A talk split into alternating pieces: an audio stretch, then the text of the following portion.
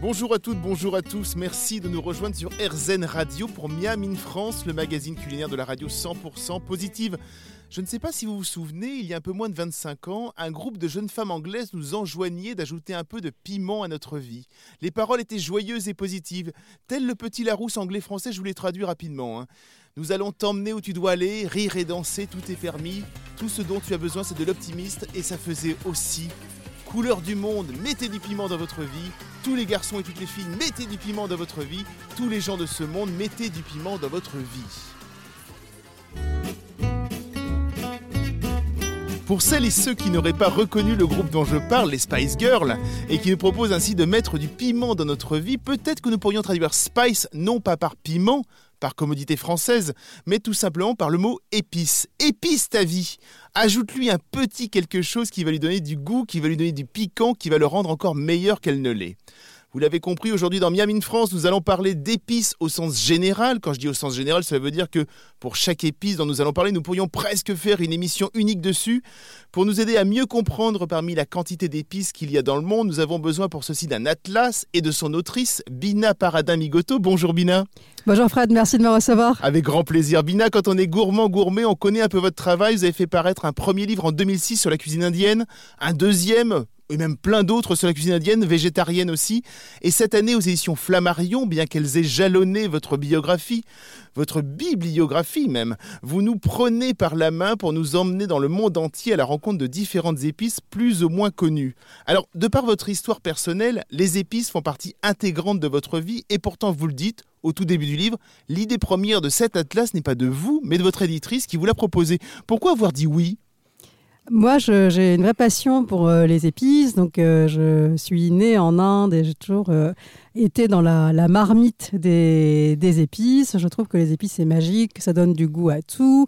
Donc, j'ai, au fil des années, développé ma curiosité pour toutes les épices qui venaient d'un peu partout. Et donc, je trouvais que ce livre, comme proposait Clélia, l'éditrice de chez Flammarion, était juste un projet fantastique. Vous vous êtes dit bonne idée, c'est ça? Vous vous êtes dit, tiens, c'est vrai que je n'ai jamais traité les épices en tant que telles, j'ai toujours fait des recettes bonne idée. Puis j'avais euh, envie d'emmener euh, mes lecteurs dans un voyage. Donc je me suis dit que moi, je n'étais pas experte de toutes les épices du monde et que j'avais besoin de rencontrer euh, des chefs, des cuisiniers, des producteurs d'épices. Donc j'en ai rencontré plus d'une cinquantaine pour faire le livre et qui m'ont chacun raconté quelles étaient leurs épices, la façon dont ils les utilisent au quotidien. Parce que moi, ce qui m'intéresse, c'est vraiment cet aspect quotidien. Ce n'est pas de faire de l'épice créative, euh, extraordinaire, etc. Mais c'est vraiment de voir que plein de gens, des, probablement des centaines de millions, peut-être des milliards de cuisiniers, chaque jour mettent une épice ou plusieurs épices dans leur plat pour lui donner euh, le goût à la fois d'ici et d'ailleurs. Comment est-ce que vous l'avez travaillé ce livre? Euh, Vous avez fait le tour du monde pour les rencontrer, à la fois ces chefs et ces épices? J'aurais beaucoup voulu, mais on était confinés. ah c'est un détail. Et donc, je faisais euh, des rendez-vous téléphoniques avec tous ces chefs, ces cuisiniers, ces producteurs d'épices qui ont bien voulu répondre à mes questions. C'est l'avantage aussi, j'imagine, d'Internet où on peut appeler n'importe qui dans le monde entier pour parler de ce genre de choses, c'est ça? Exactement. Donc, moi, je me, je, me réveillais tôt parfois pour faire des entretien euh, téléphonique en Asie. Et puis euh, tard le soir pour parler à un chef qui était établi à, New York. Et toute la journée je faisais mon petit tour du monde depuis mon, mon village moi Vous l'avez commencé comment ce livre? Comment on part? Parce qu'on se dit, bon, les épices, c'est énorme, on va en parler effectivement pendant cette heure on part de quoi? Quelle est la première en disant bah, on part de ce que je connais, donc moi en tant qu'indienne, euh, je commence avec les épices que je connais ou comment on fait? Alors, le, livre est structuré en trois parties. Donc, il y a la partie véritablement Atlas, qui est un voyage autour du monde. Il y a un abécédaire et il y a un carnet de recettes. Et moi, j'ai commencé par l'abécédaire parce que j'avais besoin de répertorier toutes les épices dont j'allais parler. Donc, j'ai fait un, un grand fichier avec euh, toutes les épices que je connaissais. Et puis, au fur et à mesure des entretiens, je les ai complétées avec les épices qu'on m'a présentées, les épices que j'ai trouvées dans ma bibliographie, dans ma recherche. Et euh, ça m'a permis d'avoir un premier panorama complet qui était la base de mon livre. On continue de parler épices avec Bina Paradamigoto juste après ça. Retour dans Miami France, l'émission culinaire de RZN Radio et nous parlons aujourd'hui des épices au travers d'un magnifique atlas. L'autrice Bina Paradin Migoto est avec nous. Bina, la, France et l'Europe ont une très vieille histoire avec les épices, malgré ce que l'on pourrait croire. C'est aussi cela que l'on apprend dans votre atlas et ce n'est pas forcément lié toujours à ce qu'on pourrait appeler les anciennes colonies. C'est même bien plus vieux que cela, n'est-ce pas? Oui, euh, la, passion des épices est, ancien, est assez ancienne en Europe, puisque déjà les, Romains euh, avaient le goût des, épices, qu'ils allaient chercher déjà à l'époque à droite à gauche dans des routes terrestres. Et euh, les épices en Europe, c'est rigolo parce qu'on a souvent l'impression que la cuisine européenne, en particulier la cuisine française, n'est pas épicée. En effet, elle n'est pas. Ça, hein piquante, ce qui est quand même une limite du vocabulaire français, parce que souvent on, confond, épicé et piquant, alors qu'en fait mettre des épices, c'est pas forcément mettre du piquant. Et moi, il y a un point que j'ai vraiment qui m'a frappé en faisant ce livre, c'est euh, cette idée française de tout poivrer, parce qu'on a l'impression que c'est logique de toujours poivrer un plat, que c'est la base la cuisine, que tout est conoma de recettes françaises. D'ailleurs, le sel finit par sel et poivre. Exactement. bien sûr. Alors qu'en fait, c'est pas du tout le cas. C'est vraiment une habitude française et que euh, même en Italie, on va vous expliquer que le poivre est considéré comme un ingrédient à part, hmm. qu'on le met dans des, dans des recettes qui requièrent du poivre, mais que ce n'est pas un geste systématique et c'est rigolo puisqu'il y a plein de chefs à travers le monde qui ont acquis ce, ce, geste de poivrer le, plat à la fin, à la française. La petite touche finale, quoi. Parce qu'ils ont en fait fait leurs études de chef, de, de études culinaires, dans lesquelles on leur a appris souvent en premier la gastronomie française qui fait euh, la base de l'enseignement de beaucoup de chefs à travers le monde. Pourquoi on pense effectivement que la, la gastronomie française n'est pas épicée? Pourquoi à la base on se dit, ah oui, c'est vrai qu'effectivement, le pot-au-feu, bof, euh, le, la blanquette euh, de veau, ouais, bah c'est pas trop épicé, tout ça. Alors qu'en fait, tout est épicé, quoi. Tout, tout contient des épices, mais effectivement ne contient pas de piment. piment Donc c'est vraiment, ce, je pense, ce biais de vocabulaire. On, parlera piment un peu plus tard, effectivement. Et puis, euh, je pense qu'on a aussi cette comparaison. On se dit toujours, est-ce que finalement, une blanquette, hein, est-ce que c'est épicé par rapport à un couscous et ou un curry? Eh ben non, la réponse est oui, évidemment. Une blanquette, c'est beaucoup plus euh, neutre, euh, plus euh, simple, enfin pas plus simple, mais plus... ça contient moins d'épices qu'un couscous ou qu'un curry. Donc je pense qu'il y a aussi cette comparaison par rapport à d'autres cuisines du monde qui nous fait penser que notre cuisine n'est pas épicée, mm. alors qu'en fait elle contient très souvent toujours du poivre, très souvent de la muscade, très souvent de la cannelle, voilà, et qu'aujourd'hui, le goût des Français s'est aussi euh, beaucoup ouvert aux saveurs des autres et qu'aujourd'hui, mettre de la citronnelle euh, dans un plat français, euh, mettre une herbe qui vient d'ailleurs dans un plat français, ça paraît complètement logique. Les, épices, effectivement, au Moyen Âge, on mangeait beaucoup. Enfin, c'était très, il y avait beaucoup de cannelle. C'était une cuisine aussi très sucrée. C'était une cuisine qui où les épices étaient très présentes et qui finalement pendant longtemps ont été oubliées et qui ne sont plus dans le patrimoine gastronomique. Euh, voilà, je dis la cannelle, mais je pourrais dire aussi le gingembre qui a longtemps poussé en France et qui maintenant redémarre un petit peu. Mais euh, Alors le gingembre, je ne pense pas qu'il poussait en France. Il y, a un ou deux. il en pousse aujourd'hui parce qu'il y a des expérimentations, mais heureusement le, climat français n'est pas adapté euh, au, gingembre.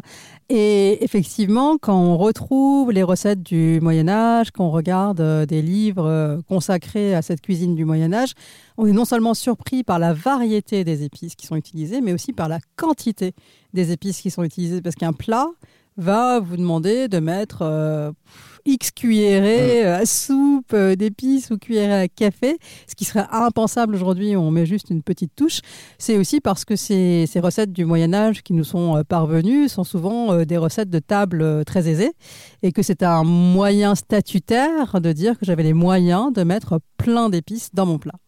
On part en voyage aujourd'hui dans Miami, France avec Bina Paradamigoto et son atlas des épices. On se retrouve dans quelques minutes pour parler de différents pays européens où les épices font partie intégrante de la culture gastronomique. A tout de suite.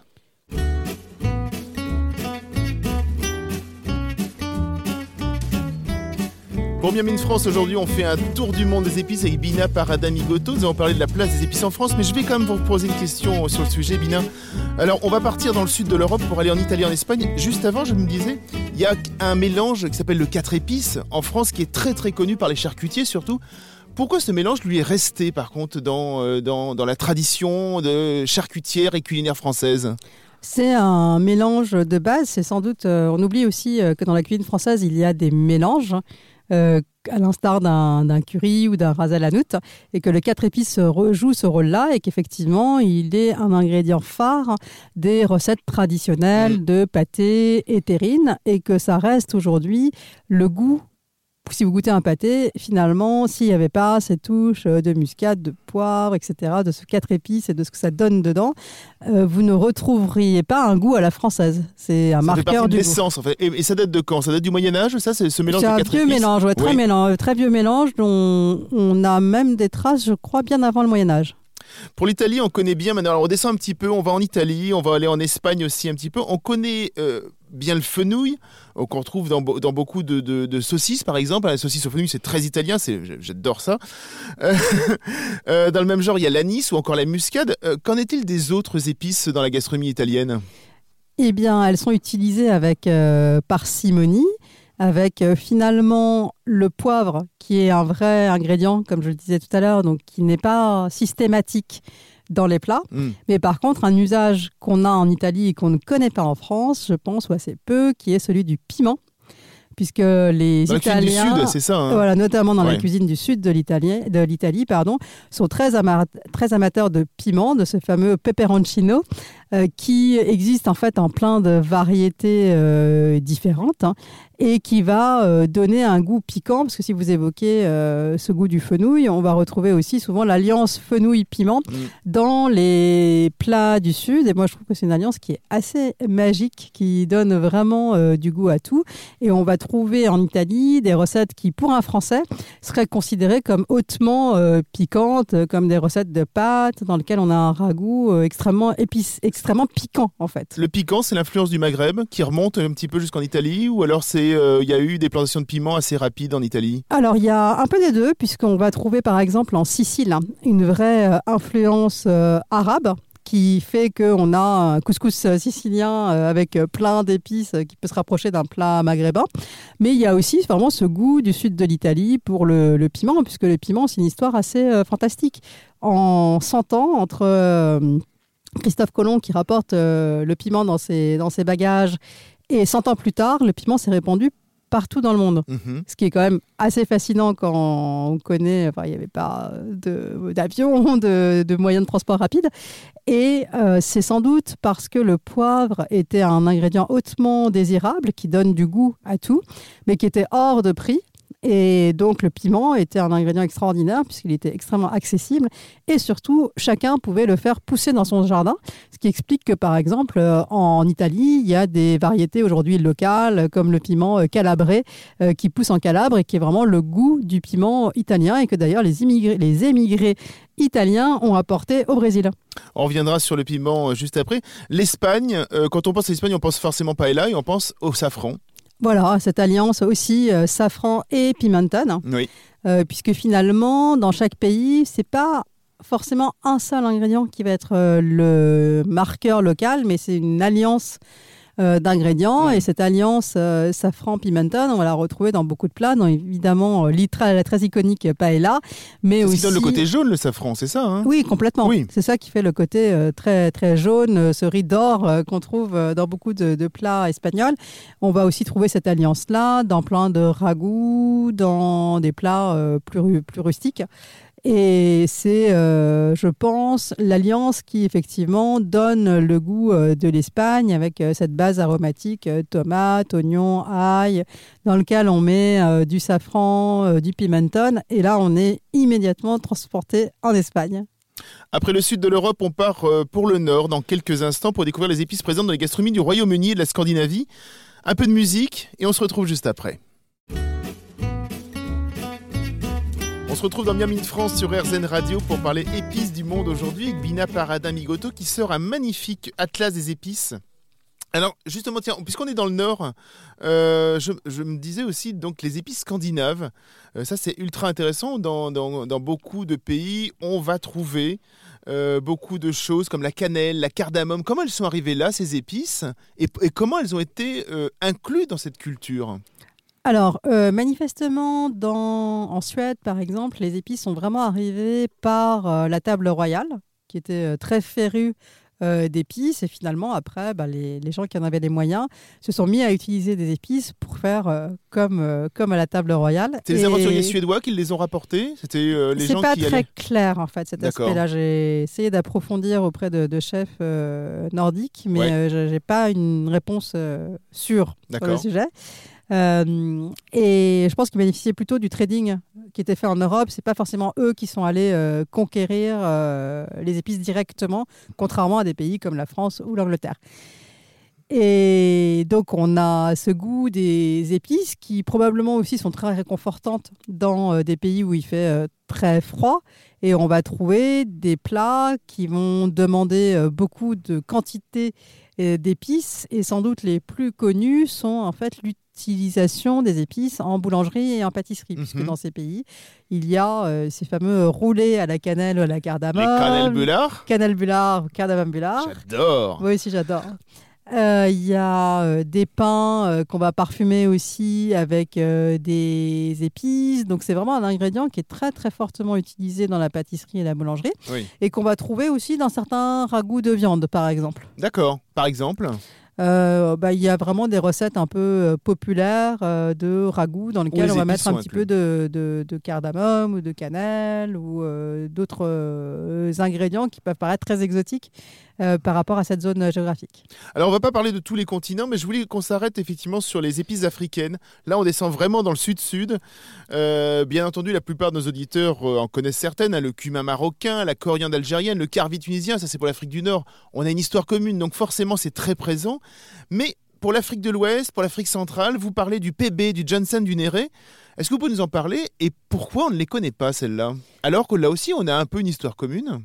On a une histoire euh, commune, mais je, je pense en fait que la cuisine euh, d'Afrique du Nord a été euh, très largement popularisée dans d'autres pays, en particulier dans la France, en France pardon, puisqu'il y a eu beaucoup années 60, d'immigrés voilà, dans, des- dans les années 60 qui ont ouvert leur petit restaurant dans lequel on va trouver euh, le fameux couscous, ou je pense aussi à des cantines dans lesquelles on fait des sandwichs tunisiens, donc des plats vraiment euh, euh, populaires euh, qui vont être mis à la carte de ces restaurants Oui. au départ pour que les gens retrouvent un peu le goût du pays et puis qui finalement va se diffuser euh, très fortement comme en France où le couscous est aujourd'hui toujours dans la liste des Ah oui, plats, des cinq plats favoris des Français. Il a longtemps été premier. là, je ne sais plus ce que c'est le premier, mais enfin voilà, il est, on va dire qu'il est sur le podium, quoi. Exactement, il est toujours sur le podium.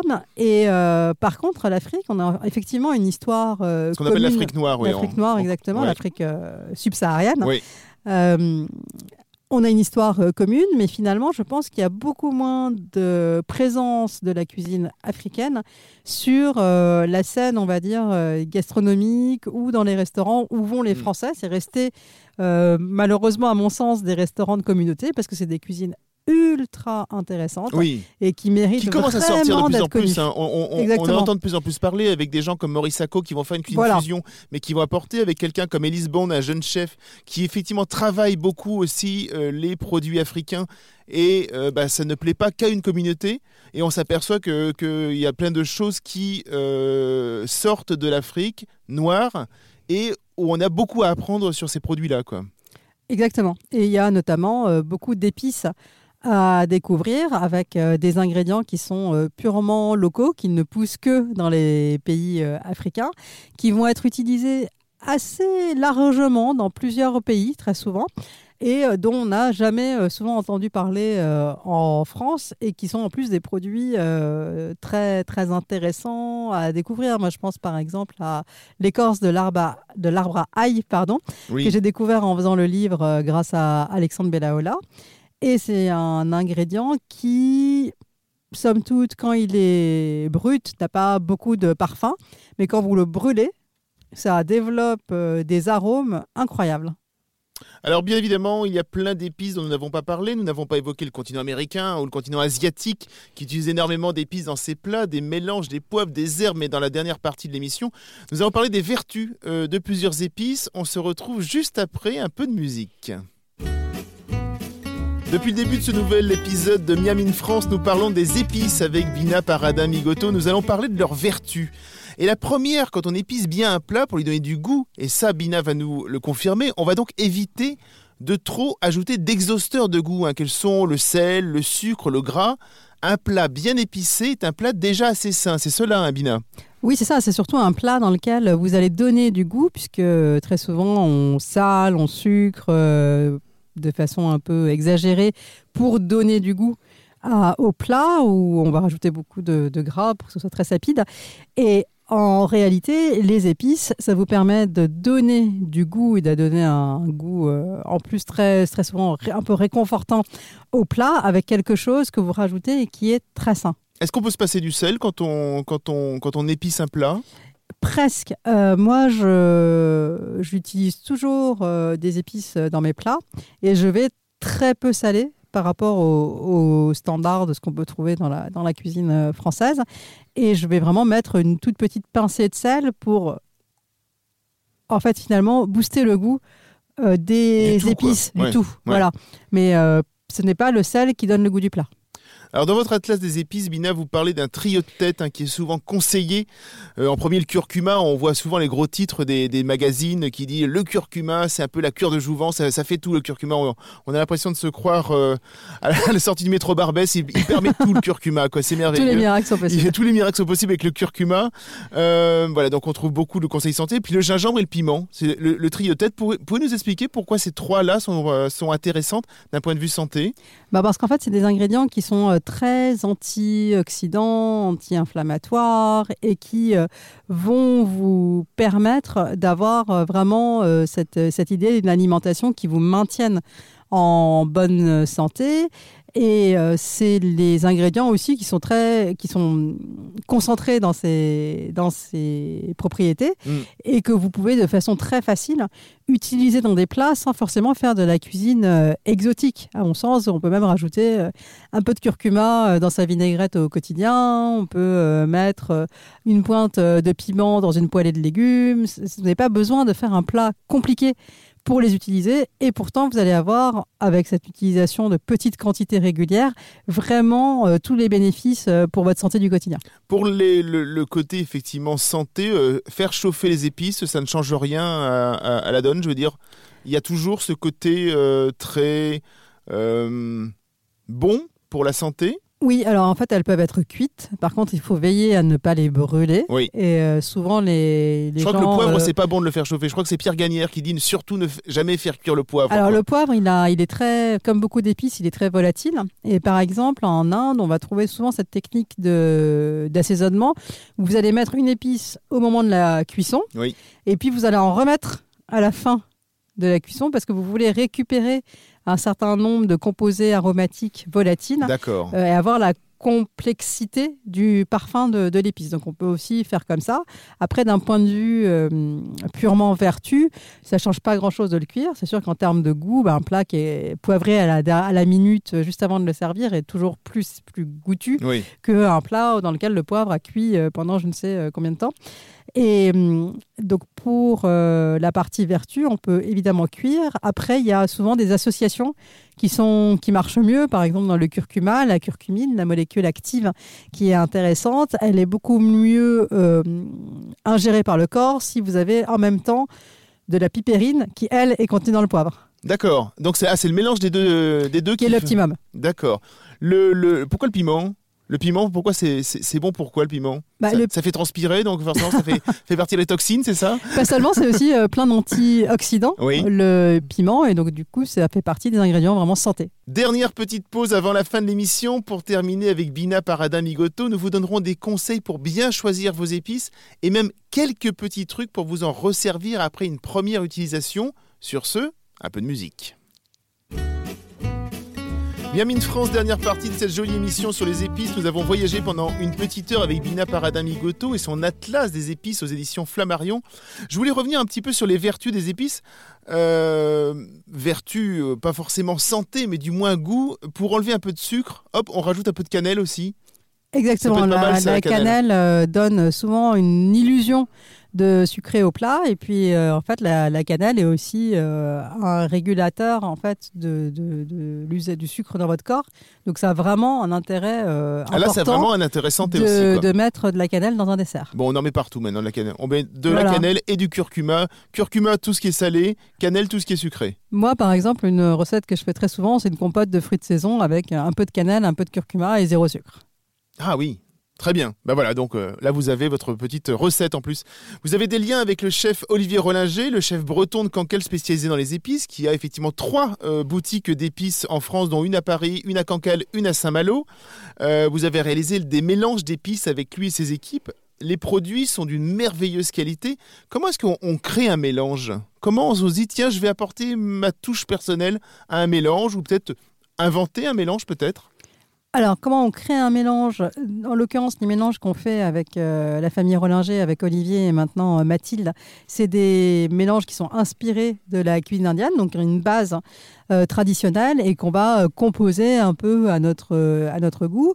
Et après, la, façon dont on travaille, c'est qu'on va faire plusieurs essais. On va aussi goûter le produit euh, dans son usage, c'est-à-dire que si on fait euh, un- une poudre pour euh, parfumer un plat en sauce, on va faire plusieurs plats pour voir si la poudre marche dans tous les usages qu'on a imaginés du, plat avant de se mettre d'accord sur ce mélange. On peut en effet toujours créer des mélanges d'épices. Alors, vous pouvez créer vos mélanges d'épices en vous disant, euh, tel euh, l'alchimiste moyen, je vais mettre un peu de ci, un peu de ça et ça va marcher. Ou sinon, euh, souvent, ce qui est intéressant, c'est de partir de combinatoires ou euh, de recettes un peu existantes pour euh, ensuite booster euh, les épices que vous aimez bien. C'est de dire, euh, je vais partir par exemple d'un 4 épices à la française, mais comme j'adore euh, le poivre, je vais en mettre plus. Et puis, ça sera mon 4 épices à moi.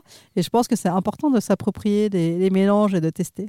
Comment est-ce que l'on choisit de, de- de bonnes épices Comment est-ce que l'on fait? Alors bon, euh, les produits d'Olivier Rollinger sont top. Effectivement, je pense qu'on peut les commander sur Internet aussi si on a Voilà, pas les- exactement. On peut les acheter en ligne. bien évidemment.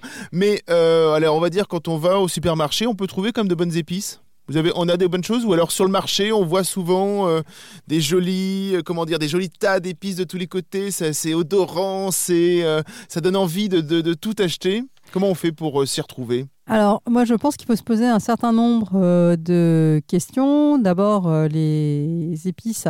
Il y a vraiment la qualité de l'agriculture qui a eu derrière. Donc, est-ce que c'est bio? Est-ce que ça a été aspergé de pesticides? Euh, Ça, c'est très pas compliqué pour s'y retrouver, ça. Alors, il faut poser la question à votre fournisseur Oui, qui est censé pouvoir vous répondre. qui est censé. Voilà, euh, je pense que les épices, c'est souvent aussi euh, un modèle économique qui peut être très vertueux parce que c'est des pays qui sont loin et qui ont une agriculture qui mélange épices et agriculture vivrière et qui permet aux agriculteurs de vivre euh, dignement de leur travail. Est-ce que euh, les agriculteurs ont été bien payés? Comment ils ont été payés? Je pense que c'est aussi une question qu'il faut poser à votre euh, fournisseur. Sur le Et- marché, les gars, ils ont la réponse ou euh, Alors, on la- espère? Voilà, la, la question c'est est-ce qu'il connaît ses Oui, fournisseurs ou est-ce qu'il les a achetés lui-même à un grossiste euh, dont il n'a pas la, la transparence? Alors d'accord, mais euh, quand il y a des épices, par exemple, qui sont déjà, euh, parce que vous vous conseillez de faire soi-même, hein, de, les, de les moudre soi-même quasiment si on peut. Non, je ne Pas conseille pas de faire ça. C'est sûr que c'est l'optimum si Oui. euh, vous pouvez acheter des épices brutes et les moudre. Mais je suis tout à fait consciente que ça demande d'avoir beaucoup de matériel, que ça demande beaucoup de temps. Et donc, moi, je recommande plutôt d'acheter euh, des épices euh, déjà moulues, mais chez un producteur, chez un fournisseur de qualité. C'est ça, il faut vraiment s'intéresser à, à- à qui fait quoi, comment et de quelle manière. Quoi. Exactement. Et puis après, ben, Et évidemment, en euh, bio les de goûter, j'imagine. voilà. Bon, très bien. Euh, on, on- va parler juste rapidement parce que là, on commence à voir la fin de cette belle émission. On commence à faire la fin du voyage. Euh, on- souvent, on peut utiliser une gousse de vanille quand on va mettre dans une crème. Et on dit parfois, on peut récupérer cette gousse de vanille, on va la sécher, etc. Et on va mettre dans le sucre. Et elle va continuer à diffuser euh, son goût de vanille dans le sucre pour faire un sucre vanillé. Est-ce qu'il y a d'autres épices dont on peut se servir comme ça, un petit peu anti-gaspi, euh, pour essayer de faire quelque chose? Ben, déjà, pour- avec euh, la vanille, on peut faire euh, plein d'autres choses. Oui, Moi, je fais aussi du sel à la vanille. d'accord. Et c'est absolument merveilleux, par exemple, sur une petite soupe ou sur vraiment une- un plat très simple Vous mettez votre sel à la vanille, ça devient magique. Je fais aussi euh, mon essence de vanille en mettant ma vanille dans de l'alcool. Donc ça peut être du rhum ou de la vodka si vous voulez un goût euh, plus neutre. Et avec d'autres épices? Et après, avec d'autres épices, ben, par exemple, vous avez acheté euh, pour faire une recette plein de cardamome et puis vous savez, vous n'en utilisez pas suffisamment. Ben, une bonne façon d'utiliser cette cardamome, c'est de faire une base d'alcool et de cardamome qui peut ensuite être utilisée pour faire des cocktails, par exemple. Très bien. Très bien. Et ça apporte un et petit. ça, vous pouvez le faire avec toutes les épices. Ça va apporter un petit côté indien? Non, pas nécessairement. La cardamome, ça peut, pour moi, la cardamome toute seule, ça va plus me faire penser à Au Canal Boulard qu'à l'Arde. Merci beaucoup. Euh, l'émission se termine. On ne peut que vous conseiller l'achat de cet atlas des épices. Il est très complet. On y apprend plein de choses. Et dans la deuxième moitié, on y trouve plusieurs recettes. Hein, on l'a dit, de plusieurs chefs que vous avez rencontrés, euh, Bina, euh, qui donnent très envie de se pencher sur les différentes épices. de la terrine de canard au poivre vert de Gilles et Nicolas Véraud, en passant par les empanadas argentins, des falafels aux moules marinières à la façon de la famille Rollinger. Il y a tout pour se régaler. Merci beaucoup, Bina Parada Nigoto. On se retrouve la semaine prochaine dans Miami France et là aussi on va vous faire voyager. Alors oui, on s'appelle Miami France, mais on continue le voyage. Bonne semaine, bon appétit et surtout, cuisinez.